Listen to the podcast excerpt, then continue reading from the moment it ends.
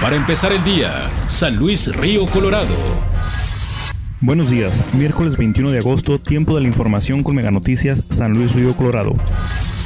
El director de Desarrollo Urbano, Jorge René Arce, comenta que recibió un documento por parte de autoridades federales en donde se solicita retirar de la línea fronteriza los árboles, la galería urbana y los aparatos de ejercicios, ya que el gobierno de Estados Unidos así lo requirió pues entorpecen las labores del muro. Menciona que en coordinación con obras públicas se hará la reubicación de los árboles, así como la remoción de la galería urbana y aparatos de ejercicio para reinstalarse en otro lugar que se considere adecuado. Por lo pronto desconoce si una vez terminadas las obras del muro se puedan volver a ubicar dichos elementos en la línea fronteriza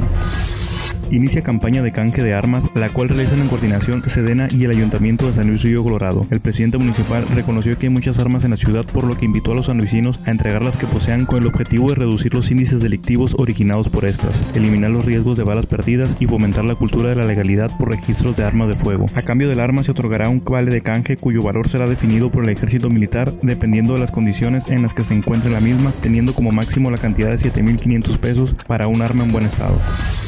a nueve meses de huelga por parte de un grupo de pescadores fuera de las oficinas de Zagarpa en San Luis Río Colorado, reclamando no ser considerados para recibir la compensación del gobierno por la no pesca desde el 2018, Jesús Ramos, delegado regional de programas federales del bienestar, menciona que tuvo una reunión recientemente en la Ciudad de México en las oficinas de la CONAM, en donde trató este tema, por lo que estará a la espera de que se envíen dichas solicitudes para que las autoridades federales procedan con el análisis y seguir avanzando con el tema hasta llegar a una solución que satisfaga a las dos partes.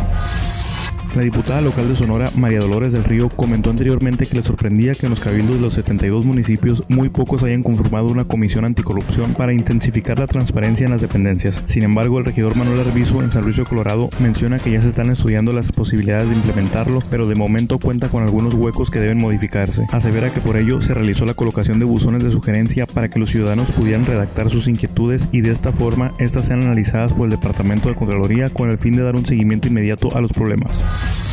Actualmente en la Casa del Migrante La Divina Providencia se encuentran en coordinación con personal de aduana para manejar un control operativo sobre quiénes y cuántas personas podrán acudir a pedir su visa humanitaria, ya que esta se otorga a quienes huyen de ciertos países y desean estar a salvo de algún daño colateral. Migrantes de Camerún, Honduras, Guatemala, entre otros, no se encuentran en el país, ya que al conformar la lista se tiene comunicación constante con ellos para notificarles cuándo será su momento de aplicar para dicha visa. Esto ha dado resultados favorables, ya que no existe una conglomeración migratoria como se observó a principios del 2019.